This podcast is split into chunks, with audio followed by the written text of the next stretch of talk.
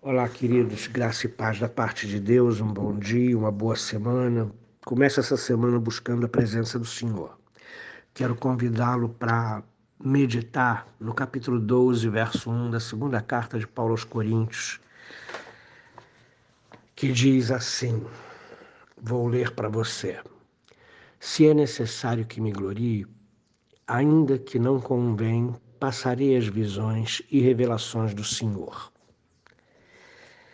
O apóstolo Paulo, ele está defendendo o seu apostolado, ele está defendendo o seu ministério.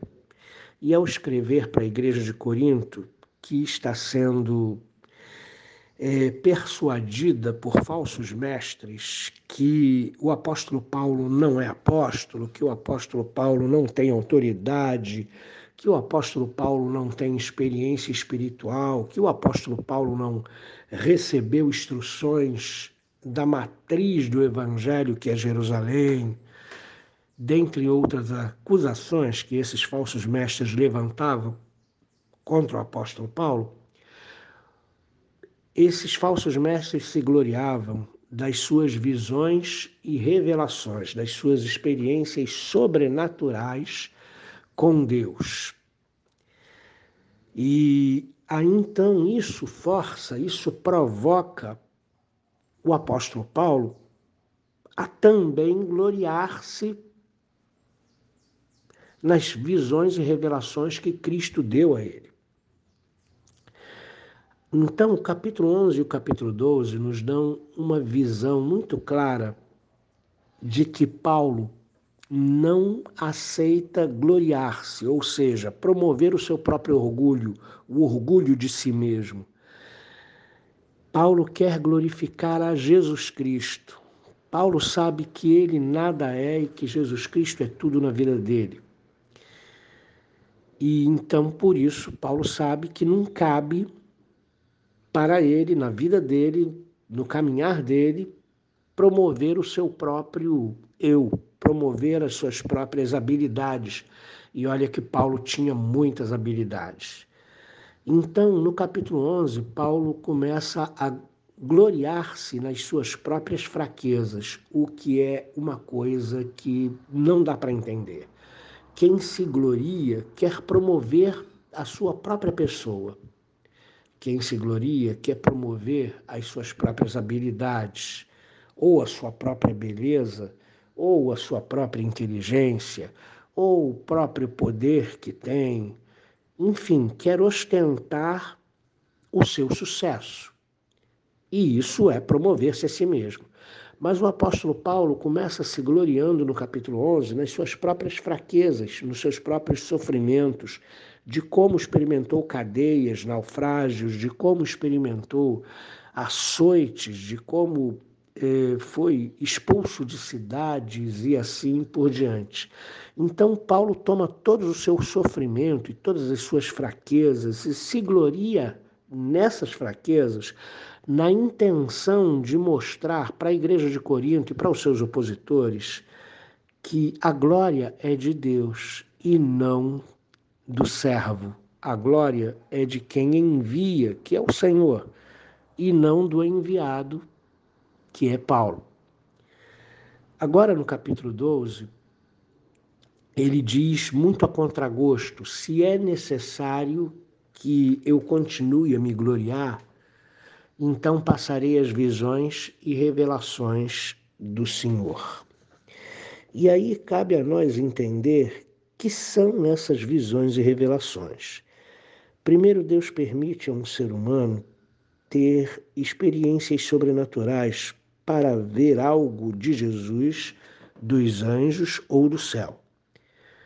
Paulo teve uma visão celeste na sua conversão perto das, da entrada de Damasco, da cidade de Damasco, Atos 26, 19.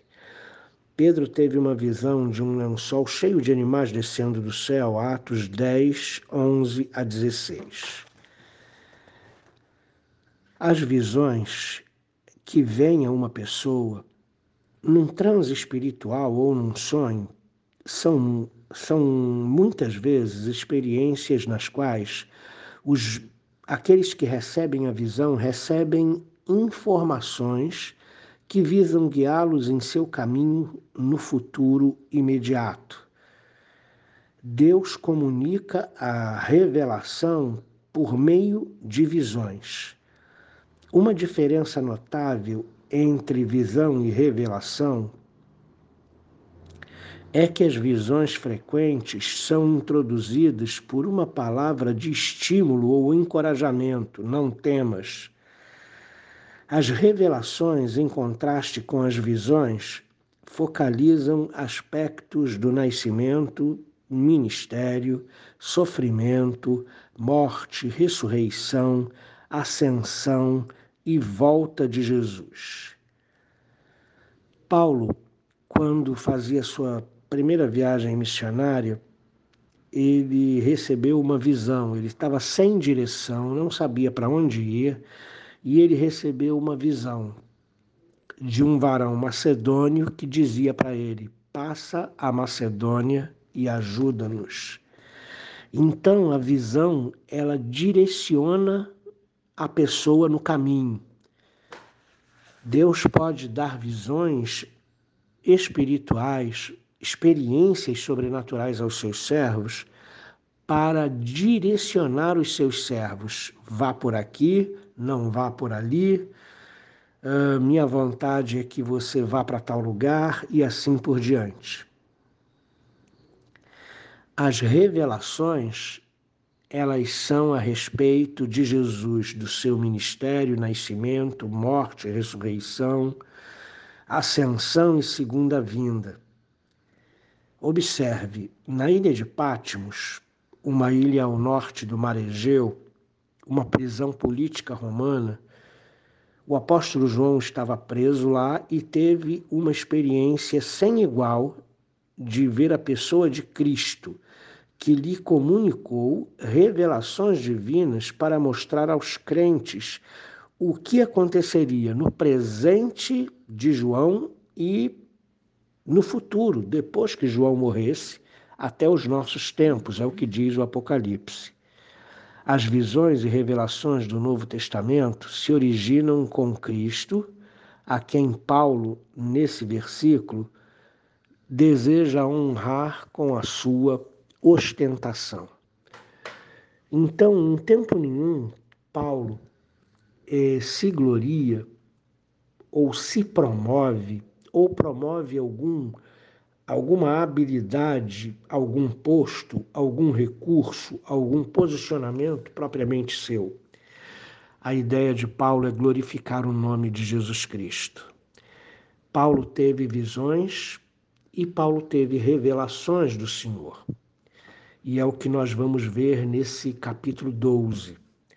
Então, isso nos ensina duas coisas. Primeiro, nunca busque a sua própria glória. A glória é sempre do nosso Senhor e Salvador Jesus Cristo. A glória é sempre do nosso Senhor e Salvador Jesus Cristo, de Deus Pai, do Deus Espírito Santo. Nós somos servos, servos obedecem e quando cumprem a sua o seu trabalho, ainda são servos inúteis. Portanto, quem quer se promover no Evangelho, quem quer gloriar-se a si mesmo, na verdade não conhece a Jesus Cristo. E, e, isso, queridos, é uma, é uma arma que a gente tem. Porque ao conhecermos alguns líderes evangélicos, vocês percebem, é, vocês, eu e vocês percebemos que eles não querem glorificar a Jesus Cristo, que eles são os verdadeiros superstars na situação. E quando eles agem assim, é, gloriando-se a si mesmo, é, prevalecendo-se das suas habilidades e, e lugares de poder que ocupam, eles não conhecem a Jesus Cristo. O apóstolo Paulo nos ensina que ele tinha muita coisa para se gloriar, mas ele preferia gloriar-se nas suas fraquezas, porque é na nossa fraqueza que o poder de Deus é glorificado e exaltado. E a segunda coisa é que Deus fala através de visões e de revelações.